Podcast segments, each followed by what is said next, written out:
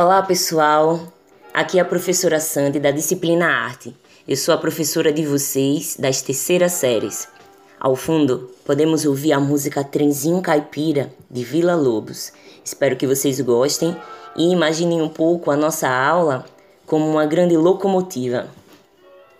Vamos falar hoje sobre o Brasil começa a viver o século XX, o movimento modernista. O século XX inicia-se no Brasil com muitos fatos que vão moldando a nova fisionomia do país. Observa-se, por exemplo, um período de progresso técnico em virtude da criação de novas fábricas. Ao lado disso, a vinda de grande número de imigrantes de diversos países colaborou para alterar a sociedade brasileira. Como consequência, o país assistiu a um expressivo crescimento econômico e transformações sociais resultados do convívio de diferentes culturas. Assim, as forças sociais que atuam na realidade brasileira já em 1917 são bem complexas.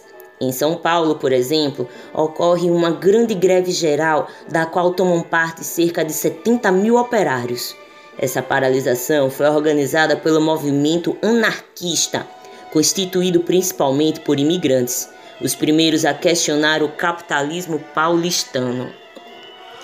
Esses tempos novos vivem, então, à espera de uma arte nova que exprima a saga desses tempos e do porvir.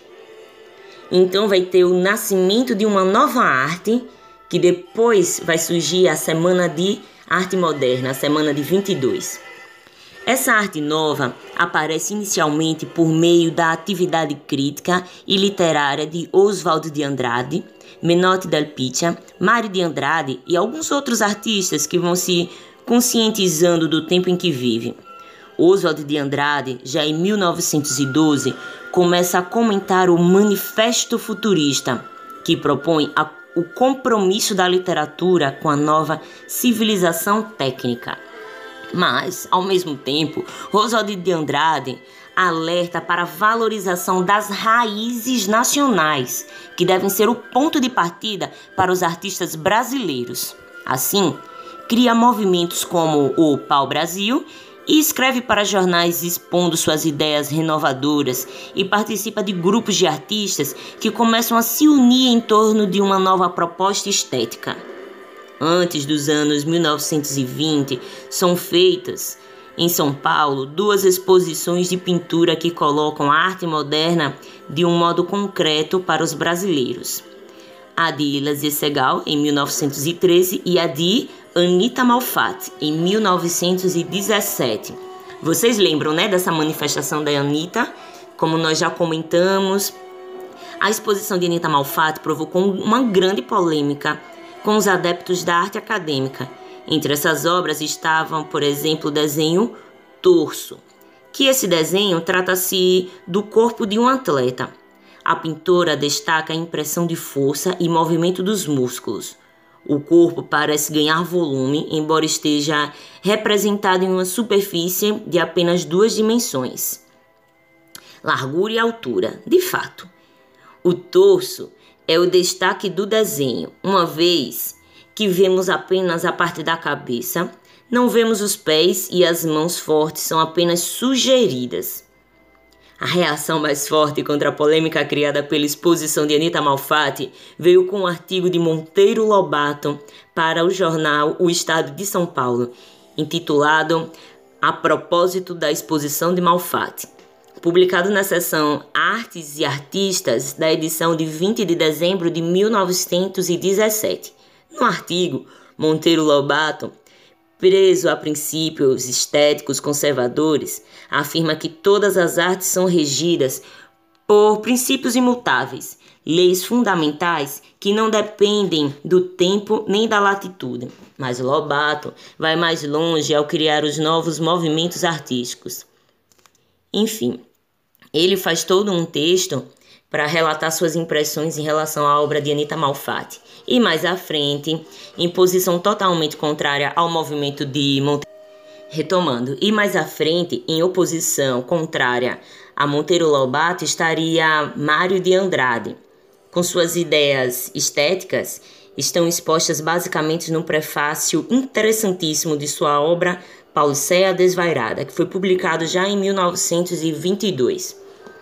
Embora exista uma diferença de alguns anos entre a publicação desses dois textos, entre o de Monteiro Lobato e o de Mário de Andrade, eles colocam de uma forma clara as ideias em que se dividiram artistas e críticos diante da arte. De um lado, os que aprendiam que a arte fosse uma cópia fiel do real, de outro, os que almejavam liberdade criadora para o artista, para que ele não se sentisse cercado pelos limites da realidade. A divisão entre os defensores de uma estética conservadora e os de uma renovadora prevaleceu por muito tempo e atingiu seu clímax na Semana de Arte Moderna, realizada nos dias 13, 15 e 17 de fevereiro de 1922, no Teatro Municipal de São Paulo. No interior do teatro foram apresentados concertos e conferências, enquanto, sal, enquanto saguão foram montadas exposições de artistas plásticos, como o arquiteto Antônio Moya e entre outros.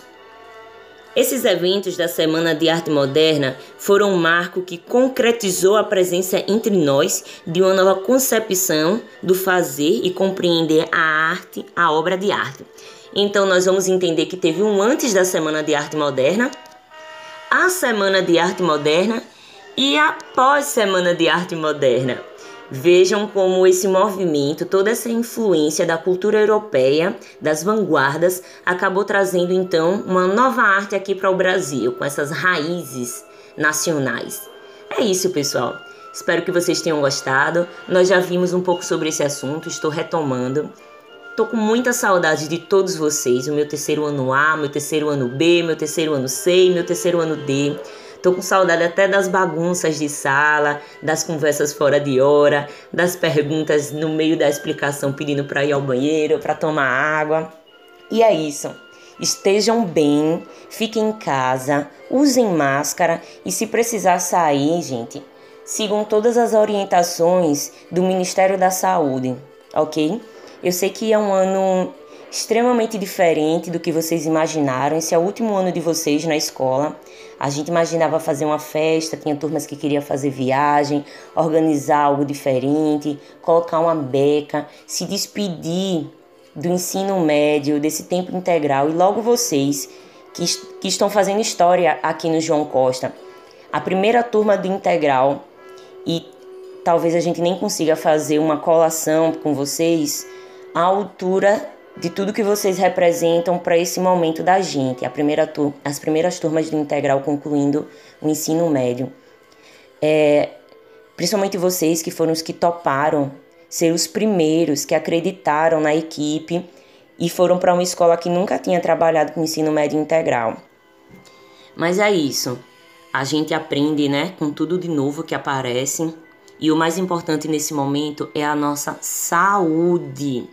Fiquem bem. Um abraço carinhoso em todos, da professora Sandy.